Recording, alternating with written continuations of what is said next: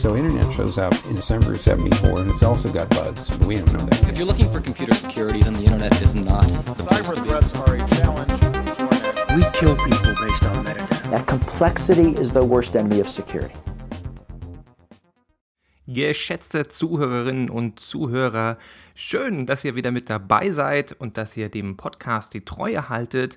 Und heute, heute wird eure Hartnäckigkeit belohnt. Denn heute gibt's was ganz Besonderes. Und zwar habe ich im stillen Kämmerlein getüftelt, um euch ein neues Format präsentieren zu können. Und für dieses neue Format habe ich mir den unglaublich cleveren Namen Invite überlegt. Invite ist der Befehl, mit dem man früher in uralten Chatprogrammen wie IRC zum Beispiel Leute in einen anderen Chatkanal hat einladen können. Und weil der Podcast ja sowieso so nostalgische Untertöne hat und ich immer da, davon spreche, dass sich die Älteren noch an bestimmte Dinge erinnern werden, dachte ich mir, das wäre doch ein witziger Name für dieses Format. Mit anderen Worten, ich habe mir also jemanden in den Podcast eingeladen. Und dieser jemand ist Dr. Sven Herpich von der Stiftung Neue Verantwortung in Berlin, ein Think Tank über die digitale Gesellschaft, über Cybersicherheit und vieles andere mehr. Und Sven und ich haben uns Anfang Juni zusammengesetzt, um über aktive Cyberabwehr, Cyberverteidigung, Hackbacks und generell Außen- und Sicherheitspolitik im digitalen Bereich unterhalten. Bevor es aber losgeht, noch kurz der Disclaimer, kurz die Information. Ich kenne Sven Herpich jetzt schon seit ein paar Jährchen und wir haben in verschiedenen Kapazitäten immer mal wieder zusammengearbeitet und auch zusammen publiziert. Ähm, wir arbeiten unter anderem zusammen im Transatlantic Cyber Forum. Das ist eine Initiative der Stiftung Neue Verantwortung, um amerikanische und deutsche Wissenschaftler, Akademie, IT-Sicherheitsexperten, ähm, und Praktiker in diesem Bereich zusammenzubringen und Best Practices auszutauschen, um einen Dialog zu führen und um auch für Publikationen der Stiftung Neue Verantwortung Ideen zu generieren. Und das soll es mit der Vorrede gewesen sein und ich wünsche euch ganz viel Spaß beim Interview. Hallo Sven, wie geht's? Moin Matthias, alles gut. Sag doch noch mal kurz zwei Worte, wer du bist.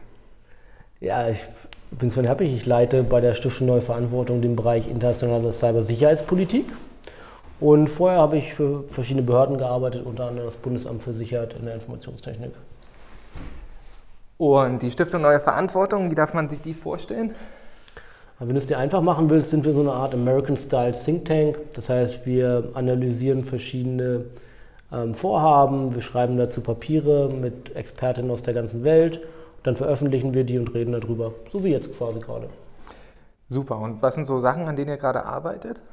Also ich persönlich beschäftige mich gerade hauptsächlich damit, wie man mehr IT-Sicherheit beim maschinellen Lernen herstellen kann, was wir da eventuell auch von den Amerikanern oder aus anderen europäischen Staaten lernen können.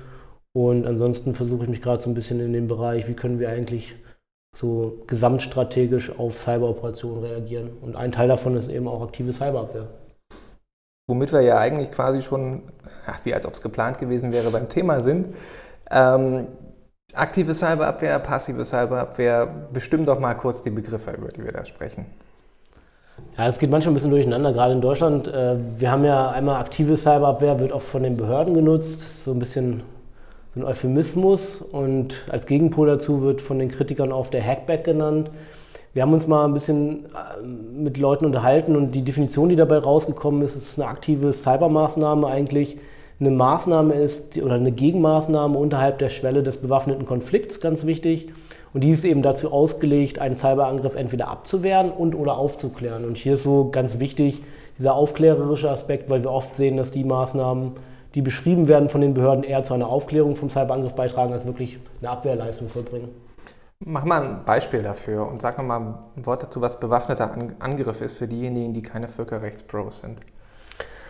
Also ein Beispiel dafür, was, was die Behörden zum Beispiel unter einer aktiven Cyberabwehrmaßnahme verstehen würden, und das lasse ich jetzt mal vollkommen unbeurteilt, was ich darüber denke, ist, dass ein Angreifer hackt sich in das System des Deutschen Bundestages ein, wie 2015 gesehen, und klaut dort ganz viele Daten und private E-Mails von Abgeordneten und legt die dann bei sich ab. Und eine Gegenmaßnahme wäre in dem Fall, dass sich dann der Bundesnachrichtendienst oder wer auch immer im Endeffekt zuständig sein wird, das erkennt, sich dann bei dem Angreifer auf die Computer einhackt und die ganzen E-Mails von den Abgeordneten dort weglöscht, bevor der Angreifer da überhaupt was mit anfangen kann. Mhm. Wir haben ja also eine, eine Territoriumsfrage am Ende des Tages mit drin, ne? weil die Angreifer ja vermutlich in anderen Ländern sitzen werden oder über andere Länder angreifen werden. Ja, auf jeden Fall. Also sowohl eine Territoriumsfrage als auch so ist es eher so eine passive Sache, wo ich etwas abblocken kann oder umleiten kann. Und bei einer aktiven Cybermaßnahme äh, ist es oft darauf angelegt, dass man irgendwo in irgendein System eindringt, invasiv eindringt, Sachen kaputt macht, manipuliert, löscht und so weiter. Und ähm, ja, es sind völkerrechtlichen Fragen, ich glaube, da weißt du ja auch mehr als ich. Also die Frage würde ich ja nicht zurückspielen. Ja, der Konsens unter den westlichen Völkerrechtlern ist ja der, dass die Schwelle des bewaffneten Angriffs so definiert ist, etwas geht kaputt, ein physischer Gegenstand geht kaputt oder etwas explodiert, das wäre ein eindrücklicher kinetischer Effekt, und oder Menschen sterben. Und das Kriterium zu erreichen ist für einen Cyberangriff nicht so ganz trivial. Es gibt eine Handvoll Vorfälle, wo das mal passiert ist. Also Stuxnet ist das berühmteste Beispiel und auch einer der krassesten Vorfälle in diesem Bereich. Aber auch da sind so nach meinem Gusto die Völkerrechtler sich auch nicht ganz einig, ob das ein bewaffneter Angriff ist oder nicht oder ob es irgendwie unterhalb der Schwelle stattfand oder nicht. Und das sind ja dann auch nur die westlichen Völkerrechtler, über die wir hier sprechen. Und beim Völkerrecht reden wir ja über ein internationales, äh, eine internationale Rechtsauffassung und chinesische und russische und andere Völkerrechtler haben da teilweise ganz andere Auffassungen, sodass es hier keinen so richtigen Konsens gibt. Und die internationalen Prozesse, die UNGGE-Prozesse, die dafür da sind, die Frage zu klären, inwiefern das Völkerrecht im digitalen Raum anwendbar ist, die sind momentan äh, zum Stillstand geraten, beziehungsweise soll jetzt neu diskutiert werden. Aber ob da am Ende des Tages dann eine Einigung stattfindet? Also ich mache mir da immer ganz einfach. Ich komme ja, ich, mal, ich analysiere das ja international rechtlich nicht so ganz äh, eingehend wie du. Ich komme ja aus dieser Strategic Studies Perspektive und für mich ist es einfach alles Cloak and Dagger, alles Geheimdienstkram und der ist natürlich in dem Land, in dem er passiert, äh, illegal. Wenn andere Geheimdienste hier wirken, ist es illegal. Für die ist es, wenn sie es selber durchführen, natürlich legal. Und im internationalen Raum wird es als eigentlich illegal, aber tolerierbar angesehen. Von daher, damit gebe ich mich immer zufrieden. Aber es ist natürlich nichts, mit dem wir, glaube ich, uns völkerrechtlich dann zufrieden geben sollten. Aber das ist ja eine spannende Frage, weil das ist ja dann die Frage, über welche Akteure reden wir und in welchen rechtlichen Rahmen sind diese Akteure gebunden. Und wenn es Cloak und Dagger Nachrichtendienste sind, dann ist es Fair Game. Ja? Dann ist es das, was alle machen. Dann ist die Schande bei dir, wenn du, wenn du äh, gehackt wurdest und es nicht bemerkt hast und der andere hat die Kudos verdient und den Respekt verdient. Wenn wir aber über eine gesamtpolitische oder eine außenpolitische oder eine militärpolitische Maßnahme reden, gelten natürlich andere Kriterien. Ja. ja, das ist vollkommen richtig. Also ich glaube, wir sind halt jetzt gerade in dem Bereich, wo wir, es ist ja immer dieser Ausspruch unserer Bundesregierung, die gleichen Rechte, die im analogen und in der realen Welt gelten, sollen auch im Cyberraum gelten. Und deswegen will man jetzt auch aus, diesem, aus dieser Grauzone auch wahrscheinlich im Cloak-and-Dagger-Bereich raus und will das jetzt alles ganz auf feste Füße stellen. Und dann kommen wir natürlich auf Fragestellungen, die wir, mit denen wir uns vorher gar nicht beschäftigt haben und ähm, machen jetzt Fässer auf, die man vielleicht auch hätte zulassen können erstmal. Aber aber müsste man nicht eigentlich im digitalen Bereich über das Thema Spionage verbieten nochmal sprechen? Also über eine Art Geheimdienstabkommen oder ein No-Spy-Regime in irgendeiner Art? Weil wenn wir über Computer Network Exploitation und, und äh, Computerspionage sprechen, ja, dann ist alles Fair Game unter internationalen äh, Regimen, weil eben völkerrechtlich ist es nicht kodifiziert, was Spionage ist und was nicht. Und da ist nur äh, die Tätigkeit an und für sich ist nicht verboten. Es ist nur, wenn du dabei erwischt wirst, in einem anderen Land zu spionieren, dann ist es schlecht für den jeweiligen, der da entdeckt wird. Das ist so der, der Status quo. Und ähm, wenn wir darüber im digitalen Raum reden und sagen, das gefällt uns nicht, das wollen wir nicht, dann müssten wir doch eigentlich über die internationalen Regeln für Spionage reden, oder nicht? Ja, ich denke mal, das kann man sicherlich parallel flankierend tun, aber im Endeffekt stehen wir gerade vor der großen Herausforderung, dass unsere IT-Systeme und Infrastrukturen hackbar sind, die werden angegriffen und ähm, eigentlich sollten wir uns damit beschäftigen, wie können wir sicher machen. Natürlich können wir auf internationaler Ebene darüber diskutieren, dass man aufhören sollte, sich gegenseitig anzugreifen, aber meistens ist es ja auch schwierig herauszufinden, wer dahinter steckt. Es geht über Proxys, über sogenannte Drittstaaten oder Viertstaaten werden Angriffe durchgeführt. Dann kann man vielleicht einen Angriff zu, irgendwie zurückverfolgen und dann sagt der Staat, ja, das war ist aus unserem Staatsgebiet hervorgegangen, aber es waren nicht unsere staatlichen Stellen. Dann kann man natürlich, gibt es eine internationale Vereinbarung, wonach man sagt, okay, ihr habt Due Diligence, das heißt, ihr müsst dafür Sorge tragen, dass das nicht wieder vorkommt. Wenn es dann aber wieder vorkommt, dann dürfen wir Sanktionen gegen euch verhängen. Das ist ja alles ganz nett und so, aber im Endeffekt all das ist so eine Art indirekte Sicherheit. So vielleicht kann man dadurch dann in Zukunft mal zur Sicherheit kommen, aber aktuell bringt uns das nicht viel direkte Sicherheit, es schützt nicht unsere Systeme. Und im Endeffekt sind die Daten weg, der Rechner runtergefahren, das kritische Unternehmen erfolgreich angegriffen. Und wir debattieren noch darüber, wer der Angreifer war und ob wir da irgendwie einen Diplomaten ausweisen sollten. Jetzt haben wir passive und aktive Verteidigung, jetzt haben wir direkte und indirekte Sicherheit. Ich finde das eigentlich ganz charmant zu sagen, okay, die ganzen außenpolitischen Maßnahmen, Völkerrecht, äh, internationale Cybernormen über angemessenes Verhalten oder staatliches Verhalten im Cyberspace, also meinetwegen nicht kritische Infrastrukturen anzugreifen und solche Geschichten, als indirekte Maßnahme zu bezeichnen, das kann man, denke ich, machen, ist vielleicht auch analytisch ganz interessant. Reden wir doch nochmal über die direkten ähm, Verteidigungsmaßnahmen, also über Cyberverteidigung, die nicht notwendigerweise aktiv ist, sondern passiv. Was, was meinen wir denn damit? Ja, ich würde ich würd fast, äh, Cyberverteidigung klingt mir auch schon fast wieder militärisch. Es gibt ja dieses Defense, ist ja aus dem angloamerikanischen, kommt bei mir immer so als militärische Verteidigung rüber, was ja auch Angriff sein kann. Also vielleicht Cybersicherheit, IT-Sicherheit. Da gibt es natürlich verschiedenste Ma also Maßnahmen. Es gibt Schadsoftware-Erkennungssysteme, also Antivirenprogramme zum Beispiel. Es gibt Firewalls, die eben Angriffe, bestimmte Angriffe abblocken. Ähm, alles, was auf meinem Rechner läuft, was auf den Systemen von zum Beispiel meinem Netzwerk läuft, wenn ich eine Firma bin, überall da kann ich IT-Sicherheitssoftware installieren oder auch Hardware einbauen, die mich davor schützt, schützt, wenn Angriffe auf mich zukommen.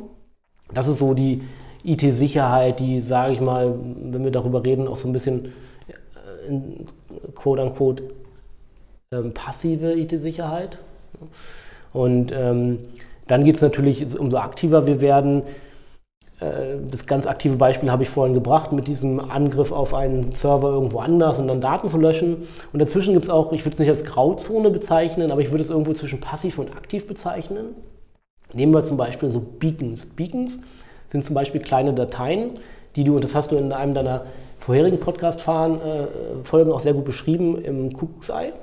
Also legst du eine Datei ab bei dir im System, weil du weißt, du bist angegriffen, die nennst du irgendwie NATO streng geheim oder wie auch immer, sodass dein Angreifer die klauen will und dann greift dich jemand an, klaut die Datei und dann funkt dieses Beacon eben zurück, hier bin ich, hier bin ich, damit du weißt, wer der Angreifer ist. So ein, so ein passives Beacon. So. Da ist halt die Frage, ist das jetzt so eine passive Maßnahme oder ist das schon eine aktive Maßnahme, weil es funktioniert ja in einem Angreifersystem. Und dann, wenn du noch einen Schritt weiter gehen willst, gibt es natürlich auch, ich sag mal, aggressivere Formen von Beacons, die, wenn sie geklaut werden, nicht nur funken, hier bin ich, sondern die dann einfach auf dem Rechner, auf dem sie abgelegt werden, hoffentlich eben der Rechner von dem Angreifer oder der Angreiferin, dort Daten löschen. So. Und das sind ganz dedizierte Diskussionen, die wir in anderen Ländern, die schon fortschrittlicher sind in dem Bereich, sehen, die wir hier in Deutschland überhaupt gar nicht sehen. Hm, welche Länder meinst du, beziehungsweise wo wird da darüber gesprochen und was sind die Inhalte davon? Beziehungsweise warum sind wir da so langsam? Also mehrere Fragen. Viele gute Fragen. Ein bisschen unfair. Aber nee, steck nochmal das, das Feld der Möglichkeiten ab, äh, an diesen Hybriden, an dieser Grauzone zwischen passiv und aktiv. Naja, wenn wir uns also die Diskussion in den Vereinigten Staaten angucken, die wird dort eben geführt, ob Beacons erlaubt sein sollen und wenn ja, welche. So ganz konkret an den Beispielen. Mhm. Aber der Unterschied ist eben, dort wird nicht mehr darüber diskutiert, ob staatliche Stellen das einsetzen dürfen, das ist vollkommen klar, das wird überhaupt nicht darüber diskutiert, sondern da geht es darum, ob Privatunternehmen zu ihrer eigenen Verteidigung solche Sachen einsetzen können. Also die sind dann schon weitaus mehr in dem, ich würde mal, ich würde es mal als gefährlichen Bereich betiteln und deswegen auch schon weiter mit der ähm, Diskussion. Mhm. Das ist ja ganz, ganz spannend, wenn man die Diskurse vergleicht und mit über Amerikanern über Hackback spricht, dann sind die meinen die, hä, was, wieso, das machen wir das schon? Wir reden über aktive Verteidigung und dann reden die über Privatunternehmen tatsächlich und sogenannte Letters of Mark, also dass der Staat Unternehmen, Unternehmen so einen Freibeuterbrief gibt, so ähnlich wie bei der Piraterie äh, private Unternehmen oder private Schiffe unter englischer Flagge gegen andere Schiffe vorgehen konnten. Ähm, das ist natürlich aus Eskalationssicht kurios und, und wahrscheinlich auch sehr gefährlich. Und so wie ich es verstanden habe, will von den amerikanischen Unternehmen das gar niemand so richtig haben. Oder wie ist da deine Soweit ich, wie ich das mitbekommen habe, relativ wenige. Aber äh, das ist, du machst einen interessanten Punkt. Und zwar würde man jetzt ja denken, so die, die amerikanische Diskussion ist weiter.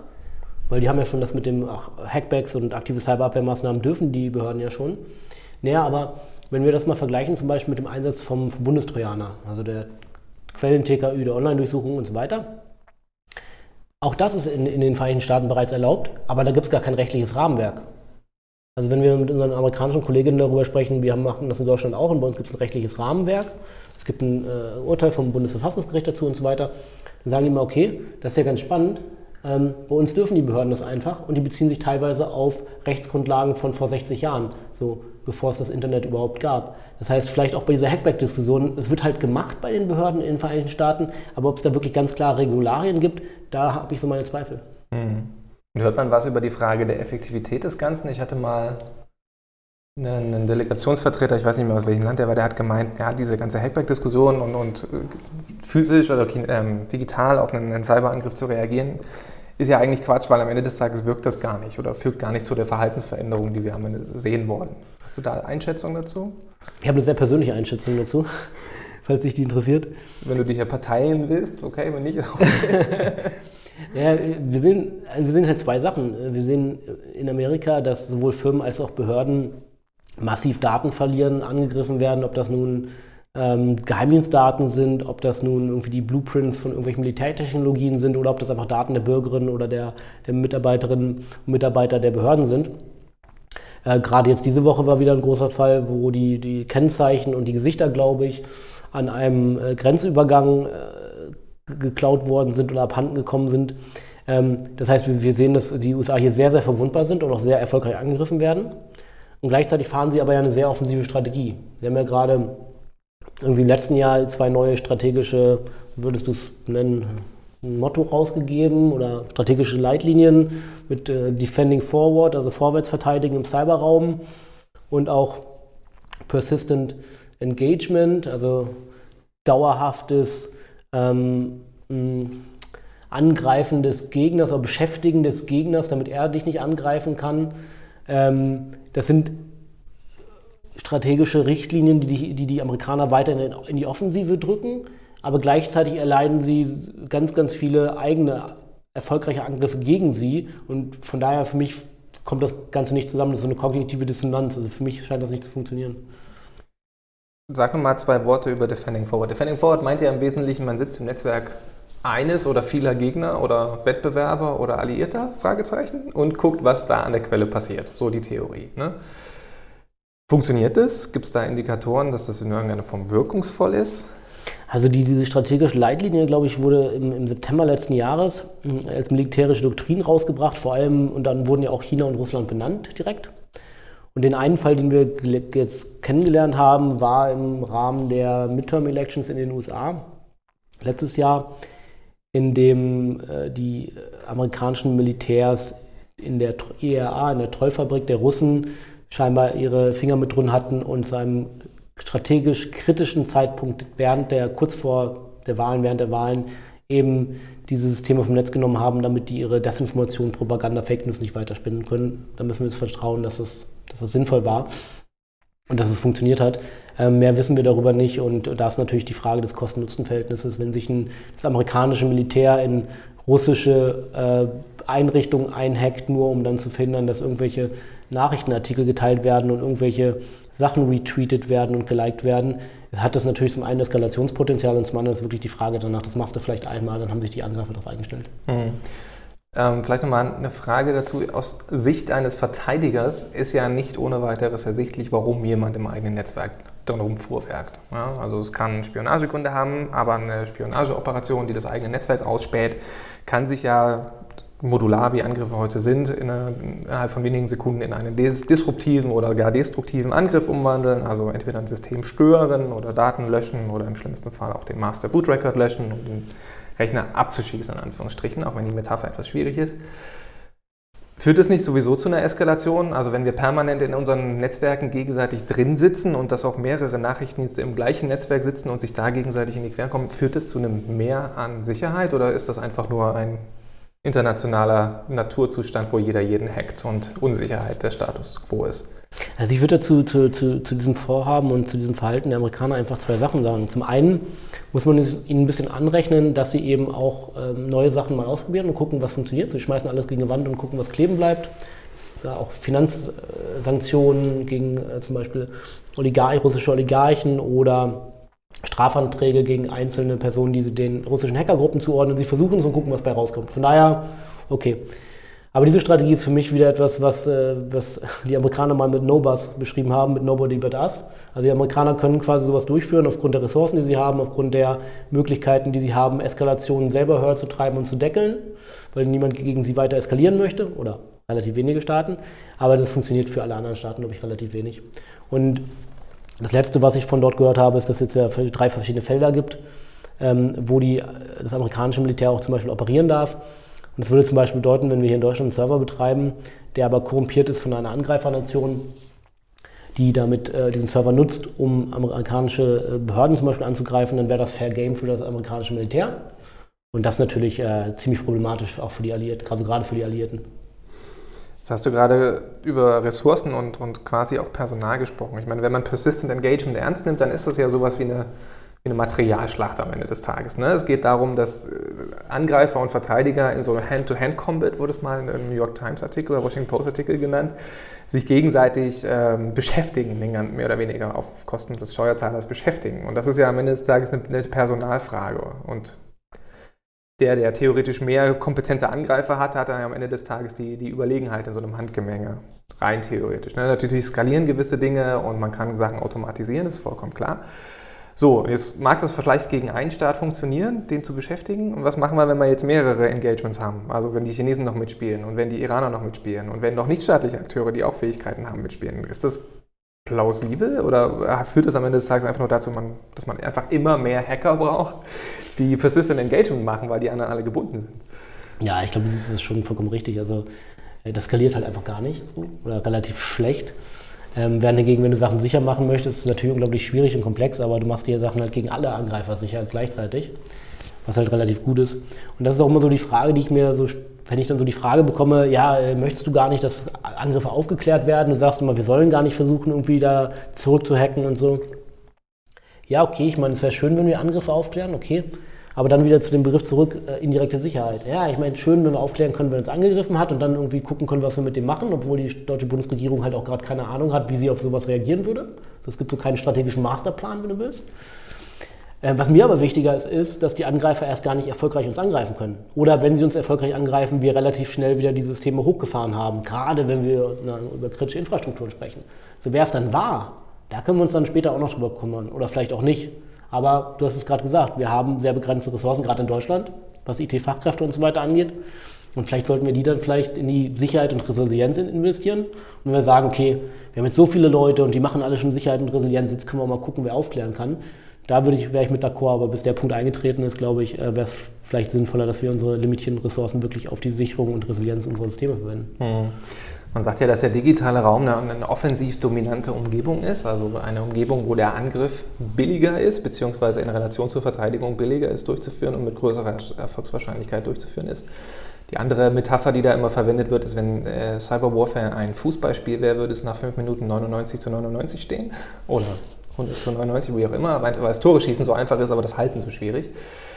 Ähm, das ist eine, eine, interessante Analogie an dieser Stelle. Das heißt, dein Argument ist zu sagen, okay, anstatt die Kosten für den Angreifer in die Höhe zu treiben, weil wir ihn persistent engagen, also permanent äh, blockieren und, und ähm, bespielen, wäre es sinnvoller, die Kosten für den Angreifer dadurch in die Höhe zu treiben, dass es einfach schwieriger wird, uns anzugreifen. Ja, ich glaube halt nicht, dass ich diese Analogien, die du gerade angeführt hast, oder die Metaphern äh, wirklich teilen würde. Also vielleicht war das mal wahr, aber wenn ich mir auch, wenn du, du hast ja gerade auch eine, eine, Studie rausgebracht zum Thema äh, Zero-Day-Markets. Die Preisentwicklung, wenn wir uns die angucken, die Preisentwicklung ist ja immer höher. Ja, die Preise, die dafür ausgegeben werden, zum Beispiel für ein aktuelles iPhone-System und so, werden ja immer höher. Das ist ja auch ein Indikator dafür, dass es immer schwieriger ist, in solche Systeme einzubrechen. So, und dann braucht man eben nicht nur eine Schwachstelle, sondern vielleicht auch mehrere Schwachstellen, wenn, das, wenn die Systeme vernünftig gesichert sind. Äh, die muss man miteinander verketten, da muss man Exploit verschreiben. Das ist, äh, ich habe mich da mit ein paar Experten auch unterhalten, die meinen, das wäre gar nicht mehr so einfach, wie das immer dargestellt wird. Ähm, und von daher, glaube ich, müssen wir mal diese Metaphern irgendwie auch so ein bisschen überdenken. Es gibt ja auch diese, ähm, ein, ein, Verteidiger muss alles verteidigen, ein Angreifer muss nur einmal durchkommen und so. Das mag wahrscheinlich so im Generellen noch stimmen, aber ich glaube, wir bewegen uns da gerade in eine andere Richtung. Und wenn wir mal ganz ehrlich sind, wenn wir uns die Angriffe angucken, die erfolgreich waren, auch weltweit, auch nicht nur hier Cyberkriminelle, sondern auch Nachrichtendienste und Militärs, die sind teilweise so erfolgreich, weil die Verteidiger einfach nicht mal ihre einfachsten Hausaufgaben gemacht haben. Und die müssen wir halt machen. Da brauchen wir gar nicht über hoch äh, ausgebildete, talentierte Angreifer mit den besten Tools und nahezu äh, unendlich Ressourcen, finanziellen Ressourcen sprechen. Dann geht es nur darum, das Ding wurde seit 24 Monaten nicht gepatcht und ich habe auf den Link geklickt. Hm. Das ist eine interessante Frage. Also ich werde immer gefragt, wird die digitale Welt sicherer oder können wir einen klaren Trend erkennen, dass Cybersicherheit steigt oder dass es schwieriger wird anzugreifen? Jetzt hast du gerade gesagt, okay, man kann es ablesen an den Preisen für Zero-Day-Exploits, also für Angriffstools, die auf unbekannten Sicherheitslücken basieren. Die Preise steigen, was ein Indikator dafür ist, dass es schwieriger wird oder ein Indikator dafür sein kann, dass der Markt die Nachfrage nicht bedienen kann, weil immer mehr Staaten staatliche Cyberwarfare-Programme aufs führen oder ausfahren, mehr als 100 Staaten laut Einschätzung der amerikanischen Nachrichtendienste und dann gibt es halt einfach Angebot-Nachfrage-Probleme. Und gleichzeitig gibt es dann so Leute wie Rob Joyce von der NSA, der sagt, ja, wir brauchen keine Zero Days, wir kommen mit bekannten Sicherheitslücken und mit Phishing und mit Watering Hole Angriffen sehr gut in Netzwerke rein, auch von staatlichen Akteuren, weil Persistenz und gute Reconnaissance, also Vorbereitung des Angriffs und Ausspähen von verwundbaren Zielen ausreicht. Also, long story short, können wir realistisch sagen, dass Dinge sicherer werden oder dass Angriffe schwieriger werden?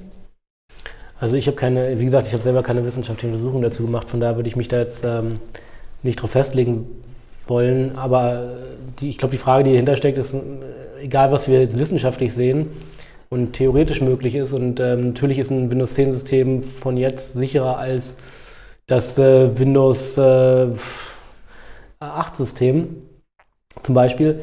Äh, die Frage ist eher, wie viel von den Sicherheitsmaßnahmen, die angeboten werden, äh, wird denn umgesetzt und wo wird es umgesetzt. Und ich glaube, das ist eben auch der Punkt, den wir hier auch unter dem, dem Rahmen aktive Cyberabwehr diskutieren sollten. Nämlich nicht, ähm, wie kann ich jetzt ja, möglichst zurück angreifen, um irgendwie aufzuklären, sondern wie kann ich wirklich meine eigenen Systeme nicht nur objektiv, sondern auch subjektiv sicherer machen. Wo, wo hakt es denn? Wenn ich jetzt wieder sehe, irgendwie jetzt gerade über eine Berliner Behörde, irgendeine, die gerade ihre Systeme noch auf Windows 7 hatte, ähm, die nicht mehr lange supported werden. Ich glaube, nächstes Jahr ist äh, der End of Lifecycle, also wo es keine Updates dann auch mehr für diese Systeme gibt. Ähm, das sind tausende Rechner, dann sind das einfach so die Low-Hanging Fruits, die Sachen, die man zuerst umsetzen müsste. Und dann sollten wir uns nicht darüber unterhalten, ob man dem BND oder dem Verfassungsschutz oder dem Militär hier neue Befugnisse zu geben braucht. Ich hätte ja meine, meines Erachtens alle Befugnisse, die sie brauchen. Wir müssen einfach mal IT-Sicherheitsmaßnahmen und Resilienzmaßnahmen stringent umsetzen dafür Fachkräfte schaffen und im schlimmsten Fall eben auch wie mit dem IT-Sicherheitsgesetz 1.0 Anreize für besondere Infrastrukturen schaffen, sich daran zu halten. In dem Fall eben, liebe kritische Infrastrukturen, wenn ihr so und so viele Personen versorgt, dann macht doch mal bitte, einigt euch auf Minimum Sicherheitsstandards, setzt die um und wenn ihr angegriffen werdet, dann meldet das doch bitte der zuständigen Stelle. In diesem Fall zum Beispiel dem Bundesamt für Sicherheit und Informationstechnik. Und damit haben wir schon mal ein bisschen was gewonnen. Was wären denn noch so Hausaufgaben auf der Verteidigerseite, die noch gemacht werden müssen? Beziehungsweise was machen andere Staaten denn schon, was da funktioniert, aber wir noch gar nicht richtig diskutieren oder nicht, nicht drüber nachdenken? Ja, ich glaube, du musst mir mal einen Staat zeigen, der wirklich sinnvoll staatsweit IT-Sicherheit und Resilienzmaßnahmen vernünftig umsetzt. Ich glaube, da, das ist ein globales Problem, was wir mit, mit vielen, vielen oder vielleicht sogar allen Staaten teilen. Und da ist es wirklich, ich glaube, auch wenn es irgendwie sehr banal klingt, ähm, und äh, das jetzt nicht nach irgendwie einem sehr äh, geistig-intellektuell anspruchsvollen Aussage klingt, ähm, Systeme aktuell halten, Systeme so wenig komplex wie möglich halten, ist ja auch in einem, in einem Intro von deinem Podcast mit drin und die Patches vernünftig einspielen, vernünftiges Patch-Management haben ähm, und vernünftige, gut ausgebildete Leute haben, die die Sachen eben betreuen können. Wissen, wen man anruft, wenn es brennt, dieses Ghostbuster-Problem, who you gonna call. Ähm, und dann das eben auf der, der subsidiären Seite, also die, die Sicherheit bei sich umsetzen und dann eben auf der staatlichen Seite einen Ansprechpartner zu haben, der dann eben antwortet. Der kann, das skaliert halt richtig schlecht, aber der kann eben Informationen geben, der kann ein Kommunikationsmedium sein, da kann man die Informationen sich abholen, auch über neueste Patches und, und Schwachstellen und dann eben seine eigenen Hausaufgaben machen, auch wenn es irgendwie sehr langweilig klingt. Wen ruft man denn an, wenn es brennt? Na gut, äh, kommt an, was bei dir brennt, aber im, IT-Sicherheitsbereich äh, ist das Bundesamt für Sicherheit in der Informationstechnik immer eine gute Anlaufstelle, ähm, sowohl für Wirtschaftsvertreterinnen und Vertreter, also wenn du eine Firma bist, KMU, kleine mittelständische Unternehmen, große Unternehmen, ähm, kannst du da anrufen. Die meisten haben da auch schon ihre Kontakte hin. Ähm, die Behörden selber wissen sowieso, wen sie anrufen müssen. Dafür gibt es eine Anlaufstelle im BSI. Und auch als Bürgerinnen oder Bürger kannst du dann anrufen, was nicht viele wissen. Das BSI hat eine IT-Sicherheitshotline. Da kannst du zwar nicht anrufen, wenn die Batterie in deiner Maus leer ist, Aber du kannst anrufen, wenn du da zum Beispiel eine Pressungssoftware drauf hast und nicht weißt, was du machen willst, kannst du dort anrufen. Die haben 24-7, das heißt zu jeder Tag- und Nachtzeit kannst du anrufen und dann kriegst du Aussagen darüber, wie du deinen Rechner wieder IT-sicher kriegst. Was ich sehr wichtig finde, eine gute Aufgabe und leider ähm, wissen darüber viel zu wenige Personen Bescheid. Mhm, Ich frage deswegen, weil ihr habt ja vor einiger Zeit diese schöne Grafik zur IT-Sicherheitsarchitektur in Deutschland veröffentlicht und da sind wie viele Organisationen drauf? Fass mal kurz zusammen. War, weiß ich nicht, ich glaube 28 plus oder so. Genau, ein gigantisches Kompetenzwirrwarr und so, dass wahrscheinlich den Behörden zum Teil selber gar nicht klar ist, wer wie wann in welchem Bereich der Point of Contact ist und wie man wann informieren muss. Und für den Normalsterblichen und für den Bürger ist es ja auch nicht ohne weiteres durchschaubar, wer in Charge ist. Ne? Also wenn man an, was weiß ich, man hat eine Ransomware auf dem Rechner und ist Opfer eines Phishing-Scams oder eBay-Kundendaten gestohlen, dann denkt man ja eher an die Polizei, ja, Cybercrime, aber im digitalen Bereich ist wahrscheinlich das BSI dann sinnvoller, oder? Also die Polizeien sollst du natürlich auch immer ein, also wenn du Privatperson bist, sollst du die Polizei natürlich auch auf jeden Fall immer einschalten. Ähm, Das hilft ihnen, die Fallzahlen richtiger zu erkennen und dem auch Ressourcen zuzumessen. Mittlerweile sind auch alle LKAs, also alle Landeskriminalämter, haben eine Anlaufstellen zum Bereich Cybercrime. Das heißt, äh, da sind auch kompetente Leute, die äh, mit denen du in Kontakt gebracht werden solltest, wenn du die Probleme hast, die helfen können oder zumindest die sagen können, was die nächsten Schritte sind. Und auf behördlicher Se- Seite hast du eben, du hast die Grafik gerade angesprochen, in der Mitte prangert groß das BSI eben. Und das ist ja auch wieder ein Punkt, ne, wir reden über aktive Cyberabwehr, so diese Kompetenzen, die meisten Kompetenzen aus der aktiven Cyberabwehr soll eben dieses BSI aus vielen guten Gründen, ohne jetzt in Details zu gehen, auch gar nicht bekommen. Das heißt, es würde eine andere Behörde bekommen, zum Beispiel vielleicht der Bundesnachrichtendienst, weil man im Ausland Rechner hacken müsste. Ähm, dann verwässern wir auch so ein bisschen unsere Struktur und Strategie, wie wir in Deutschland auf Cyberangriffe reagieren. Normalerweise hast du jetzt eine Anlaufstelle. Ne? In Deutschland gilt das Primat des Zivilen. Das ist eine zivile Behörde, die IT-Sicherheit schafft. Und jetzt willst du irgendwie jetzt mit Cyberabwehr, das heißt, du gibst den Nachrichtendiensten Möglichkeiten zurückzuschlagen, um irgendwie Sicherheit herzustellen. Das äh, ist mir noch nicht ganz klar, wie das wirklich zu mehr Sicherheit führen soll, ehrlich gesagt. Das Problem ist ja auch, dass wir ja über verschiedene Sicherheitsgüter sprechen ne? oder beziehungsweise sogar über verschiedene Arten von Sicherheit. Wir haben Informationssicherheit oder IT-Sicherheit, wenn es um, um die Vertraulichkeit und Verfügbarkeit und so weiter von Systemen geht. Und auf der anderen Seite haben wir ja dieses abstrakte Konzept von öffentlicher Sicherheit oder National Security, wie es im amerikanischen Diskurs immer genannt wird, ähm, womit sich im Prinzip ähm, alles legitimieren lässt. Ähm, ja, wenn's eine, das kennt man immer aus den Filmen, wenn dann die, die Herren mit den, mit den Sonnenbrillen und den schwarzen Anzügen kommen und sagen, wir sind von der äh, Three-Letter Agency, es ist ja eine Angelegenheit der nationalen Sicherheit, dann öffnen sich natürlich alle Tore. Ähm, diese Verschwimmung von öffentlicher und IT-Sicherheit, die hast du ja auch schon mal ähm, angesprochen. Wie ist denn da deine Einschätzung dazu? Ja, ich halte das eigentlich für hochproblematisch, weil äh, wir verkaufen, seit 2016 verkauft die Bundesregierung ähm, IT-Sicherheit als Cybersicherheit, aber auch öffentliche Sicherheit als Cybersicherheit. Das heißt, überall da, wo äh, Bundestrojaner, Hacking-Werkzeuge und was nicht alles eingesetzt wird, um, keine Ahnung, ähm, einen Drogenfahnder, äh, einen Drogenhändler zu identifizieren, äh, das ist dann Cybersicherheit. Aber es ist natürlich das genaue Gegenteil von IT-Sicherheit, nämlich es wird ein Hacking-Werkzeug genutzt, eine Schwachstelle ausgenutzt, es werden Daten manipuliert und ausgelesen. Das ist ganz klar IT-Unsicherheit. Das wird uns unter dem Deckmantel der Cybersicherheit verkauft, weil das gerade sexy ist. Und weil natürlich mehr öffentliche Sicherheit immer schlechter klingt als mehr Cybersicherheit. Also auf jeden Fall gerade im aktuellen, ähm, in der aktuellen Diskussion. Und ich finde das hochproblematisch, weil das verhindert auch so ein bisschen das bessere Verstehen in der Öffentlichkeit, was jetzt was ist. Das ist eine ganz perfide Strategie und ich halte es deswegen für nicht wirklich sinnvoll und für problematisch, wenn man sich die Gesamtsicherheit in Deutschland anguckt, weil so können wir keinen Diskurs führen. Und ja, da bin ich sprachlos. Sprachlos. Ja, die Gesamtsicherheit, also da müsste ja sozusagen so eine, so eine, so eine Rechnung machen. Ne? Ähm, man müsste sagen, okay, welche Mittel haben wir als Staat zur Verfügung? Das ist Diplomatie, das ist Soft Power, das ist sowas wie die Streitkräfte, das ist aber auch sowas wie Nachrichtendienste, das ist sowas wie Wirtschaftsmacht. Also welche Mittel haben wir und welche nationalen Interessen haben wir als Land, womit wir uns in Deutschland ja sowieso immer etwas schwer tun, die zu definieren. Und welche Mittel sind jetzt am besten dazu geeignet, um unsere Interessen zu verfolgen? Ja, dann würde man von einer Strategie im politikwissenschaftlichen Sinne sprechen.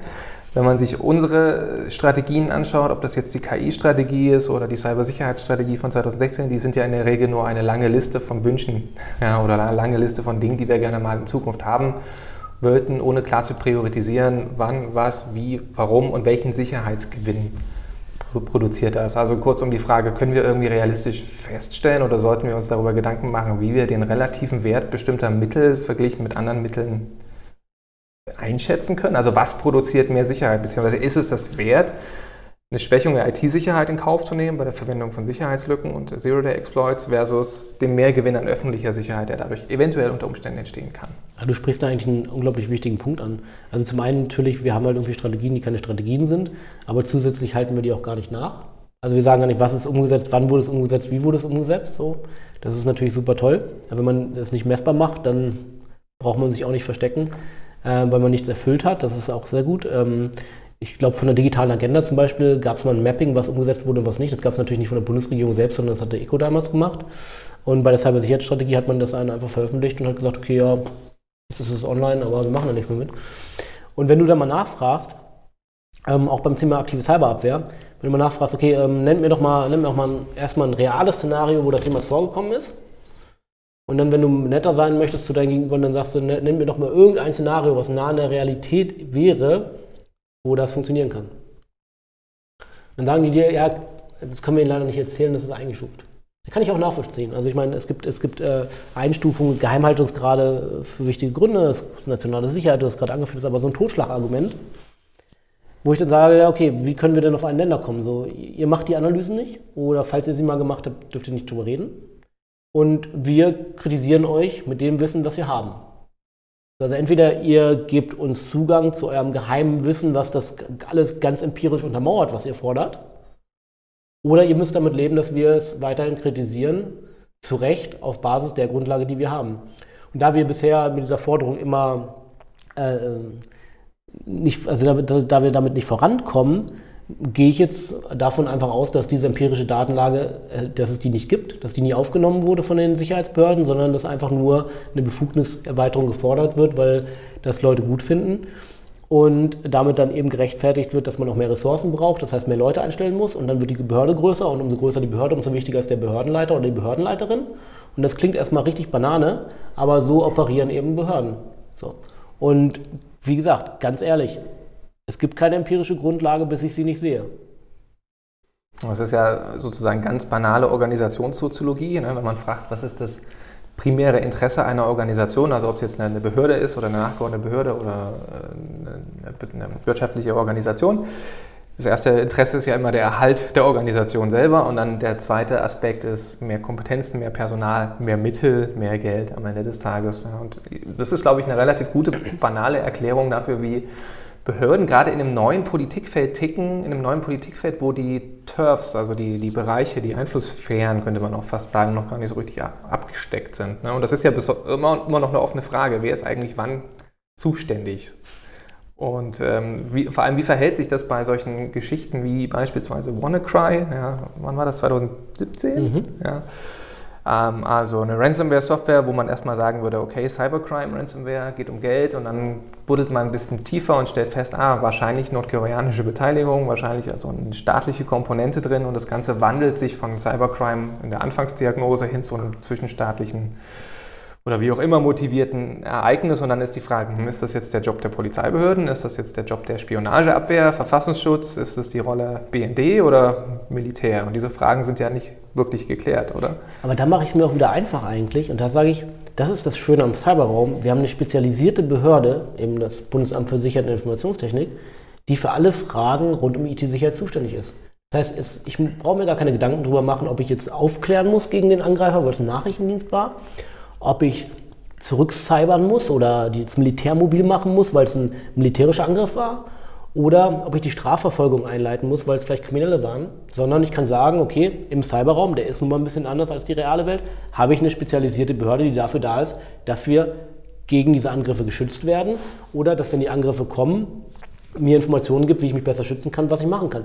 Das ist doch wunderbar, das macht doch alles viel einfacher. Wenn wir es mal so leben würden, Anstatt dass wir stundenlang darüber diskutieren, wer jetzt zuständig wäre, irgendwie zu, irgendwen zu verfolgen, dann würde es das einfach auch als Reaktion, Reaktionsmechanismus für den deutschen Staat einfacher machen.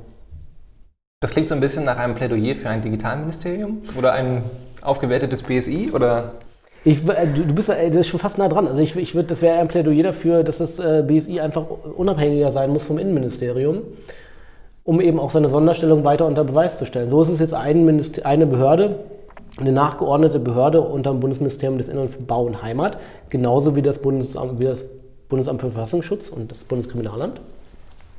Aber um diese herausgehobene Stellung und quasi die, den Unterschied im Cyberraum zur realen Welt ein bisschen hervorzuheben, wäre eine etwas bessere Unabhängigkeit und aus vielen anderen Gründen auch ähm, des BSI durchaus sinnvoll. Und dann könnten wir auch die Diskussion vielleicht ein bisschen anders führen.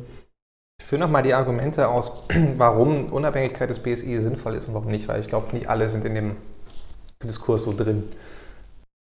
Ja, es gibt zum einen geht es darum, dass ähm, in jedem, mittlerweile, du hast ja vorhin die Grafik angesprochen, es gibt dort viele Behördenakteure, die Cybersicherheit oder IT-Sicherheit in Deutschland irgendwie machen. Das liegt daran, dass mittlerweile in fast jedem Behördenvorhaben irgendwo IT-Sicherheit drin steckt, ob das nun eine elektronische Gesundheitskarte ist ähm, oder äh, irgendwas anderes. Du hast halt immer so einen kleinen Anteil, wo IT-Sicherheit drin ist mindestens. So. Das bedeutet halt irgendwie, die Behörden möchten, müssen und wollen natürlich auch mit der Behörde in Deutschland reden, die IT-Sicherheit macht. Das ist eben das BSI. Nach der aktuellen Aufbau müssten sie quasi jedes Mal durchs Innenministerium gehen, wenn sie irgendwas äh, in ihrem Bereich machen wollten, was mit IT-Sicherheit zu tun hat, weil IT-Sicherheit eben Querschnittsbereich ist. Das halte ich halt für relativ problematisch, weil es eben Friktionen hervorruft, die wir nicht brauchen. Es dauert länger. So. Dann zum, das ist die eine Sache. Die andere Sache ist dann natürlich, dass äh, du gerade nicht nur im Innenministerium, sondern im Innenministerium bist eine Abteilung, die Abteilung CI, Cyber- und IT-Sicherheit. Ähm, und in der ist nicht nur das BSI, was eben die Defensive, die Verteidigung, die Sicherheit übernimmt, sondern da sind eben auch die Fähigkeiten der Strafverfolger und der Nachrichtendienste bzw. des Bundesamts für Verfassungsschutz drin, die offensiv tätig werden sollen. So. Und dann hast du natürlich wieder die Güterabwägung in dieser Abteilung. So, möchte ich IT-Sicherheit machen oder möchte ich öffentliche Sicherheit machen auf Kosten der IT-Sicherheit? Wenn man jetzt das BSI da rausnehmen würde, wäre es eine faire Abwägung, weil traditionell der Bereich öffentliche Sicherheit im Innenministerium auch mehr zu sagen hat als der Bereich IT-Sicherheit. Und dann man natürlich da oft dazu kommt, dass der Bereich IT-Sicherheit hinten ein bisschen runterfällt und wir lieber die Maßnahmen umsetzen, die für die öffentliche Sicherheit vielleicht gut werden, aber auf dem Rücken der IT-Sicherheit ausgetragen werden. Das sind so zwei der Hauptargumente, warum wir ein unabhängigeres BSI brauchen.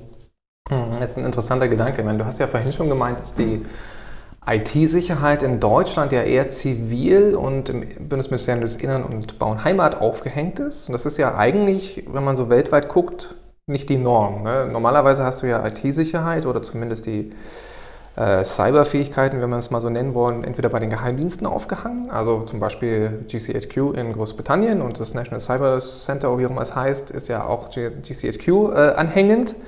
Und in den USA hast du ja NSA und Cyber Command, diese Dual Head, also dass der Chef der NSA auch Chef des Cyber Command ist und da die Aufhängung in diese Richtung geht. Und dann hast du in anderen Staaten, also Israel beispielsweise, das ganze Thema bei den Militärs aufgehängt. Ähm, die müssen ja auch wahrscheinlich diese Friktion haben, diese anderen Länder an anderen Stellen. Also Gibt es da diese Diskurse auch, dass man das unabhängig machen sollte? Ich wüsste das jetzt spontan gerade gar nicht. Ja, ich glaube, diese Diskurse sind mir auch noch nicht unterbekommen.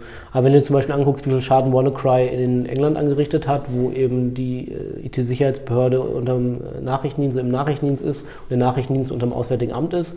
Ähm, und dann das amerikanische Beispiel, wir hatten vorhin schon darüber gesprochen, wie viele erfolgreiche Angriffe es gegen amerikanische Behörden und Wirtschaftsunternehmen gibt, ist die Frage, vielleicht sollten die dort mal diese Diskussion führen.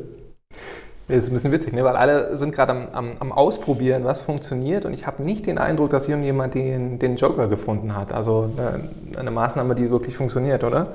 Nee, glaube ich auch nicht. Aber dann ist halt auch die Frage, dann musst du auch ein bisschen diversifizieren. So. Wir haben gerade gesehen, dass die Japaner mit den Amerikanern ein Abkommen abgeschlossen haben. Ich glaube, das war diese Woche sogar. Hm, das ist Montag. Ähm, und äh, da geht es eben darum, um offensive Cyberfähigkeiten dann auch ein bisschen besser zu koordinieren und so weiter. Was natürlich vielleicht für die sinnvoll ist. Aber wenn wir alle jetzt nur hinterherlaufen und offensiv aufbauen, wird ja keiner herausfinden, ob vielleicht die defensivere Variante sinnvoller wäre. Und dafür ist meines Erachtens die Europäische Union, die Staaten der Europäischen Union und gerade Deutschland mit dem BSI, mit dem Primat des Zivilen super aufgestellt zu probieren, ob nicht vielleicht die defensive Variante dann doch die bessere ist. Weil wenn es keiner macht, werden wir es nie rausfinden. Das ist das dann der europäische dritte Weg oder wie darf man sich das vorstellen? vielleicht, ja klar. Ja, es ist spannend. Ähm, vielleicht noch der Disclaimer, wir nehmen am 11. Juni auf, falls jemand das nochmal nachschauen will mit dem japanischen Abkommen.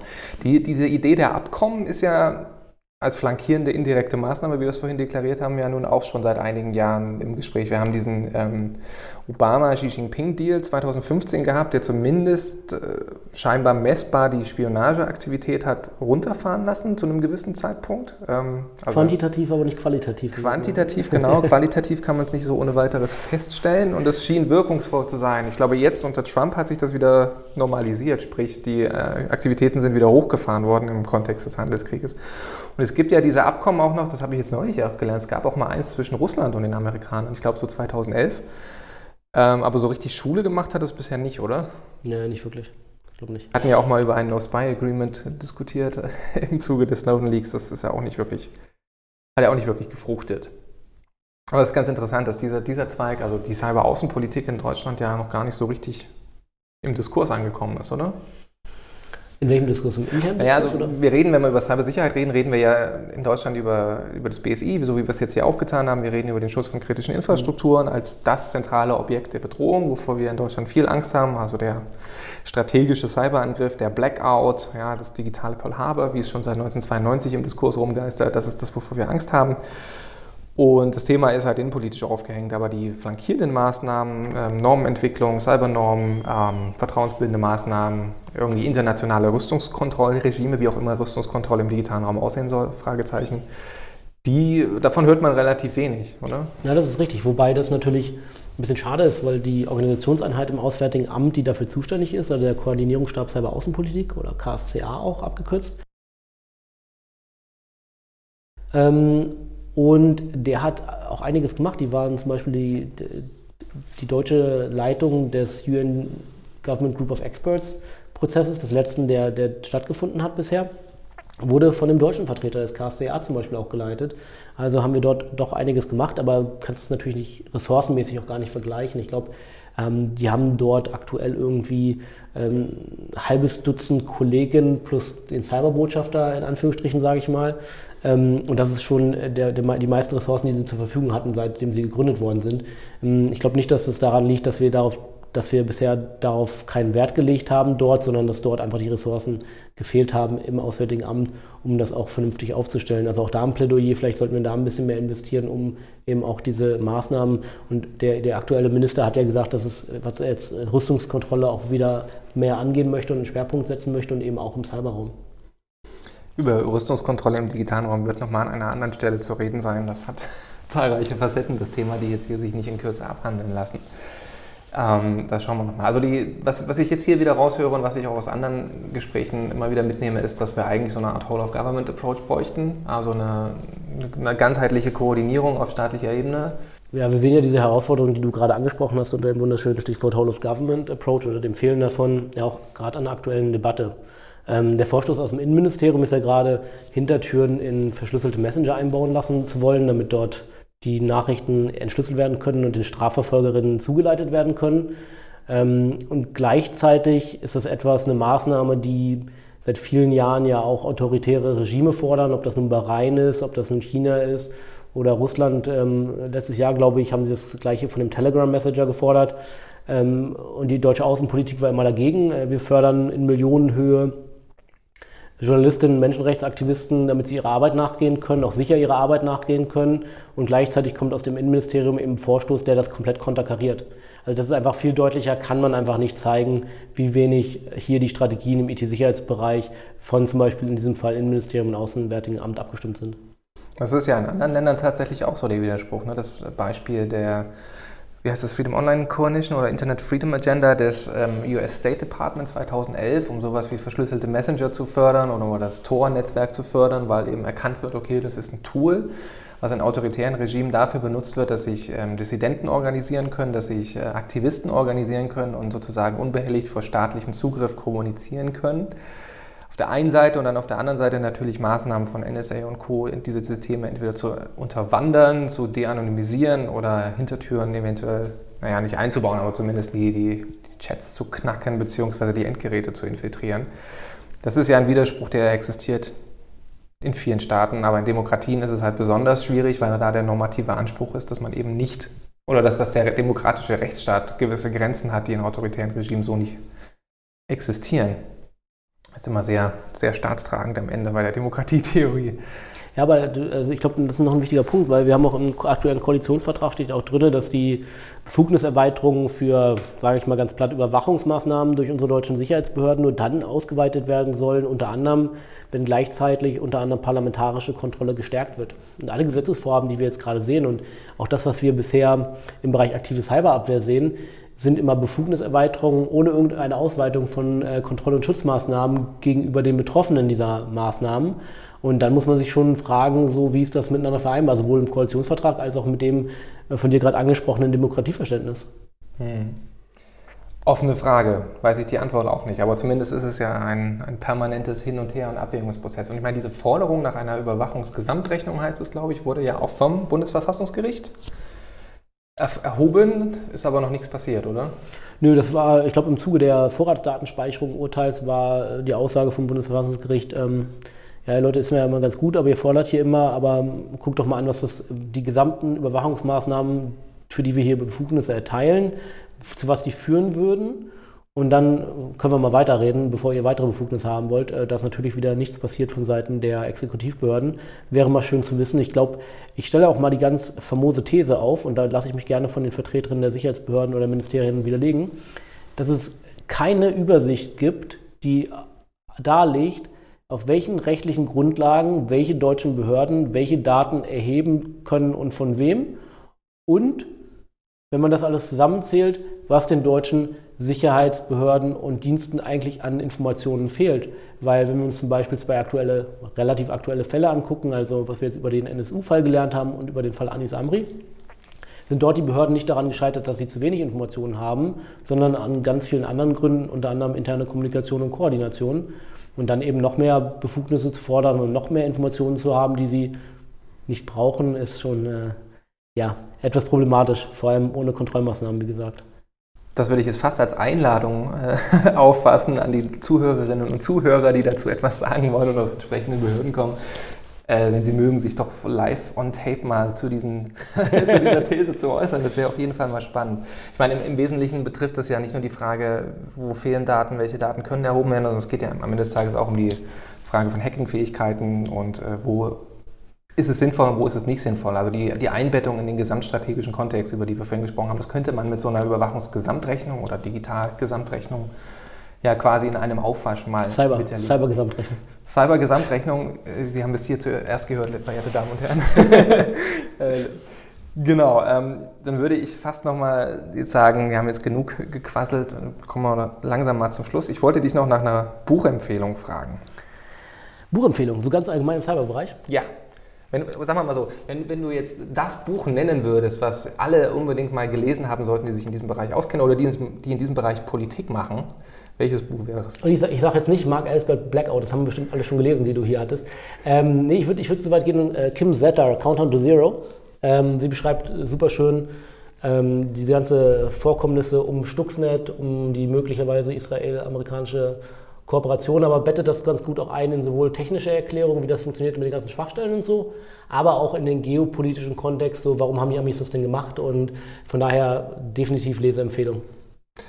Voll gut, dann belassen wir es doch an dieser Stelle. Ich bedanke mich recht herzlich bei dir, Sven. Danke, Danke für dir, Matthias. das Gespräch. Und damit belassen wir es. Ciao, tschüss. Tschüss. Liebe Zuhörerinnen und Zuhörer, das war das Interview. Ich hoffe, ihr habt ein, zwei, drei Dinge lernen können und ich hoffe, es hat euch gefallen. Und wenn es euch gefallen hat, ja, dann wisst ihr ja, was ihr zu tun habt oder was ihr tun könnt, nämlich rüber zu iTunes gehen, äh, und eine 5-Sterne-Bewertung zu hinterlassen oder mir eine E-Mail zu schreiben oder auf meiner Website in den Kommentarbereich der Podcast-Episode zu posten oder mir, wenn wir uns mal irgendwie auf der Straße treffen, äh, zu sagen, was ihr denkt, mir Feedback zu geben und konstruktive Kritik mit auf den Weg zu geben. Viele von euch haben das auch schon getan. Ich kenne mittlerweile eine ganze Menge von den Podcast-Hörerinnen und Hörern und das ist immer wieder ein toller Austausch und danke an dieser Stelle nochmal für all die guten Zusprüche und Zureden. Ich will euch nicht länger aufhalten. Vielen Dank fürs Zuhören. Bis zum nächsten Mal und bye bye.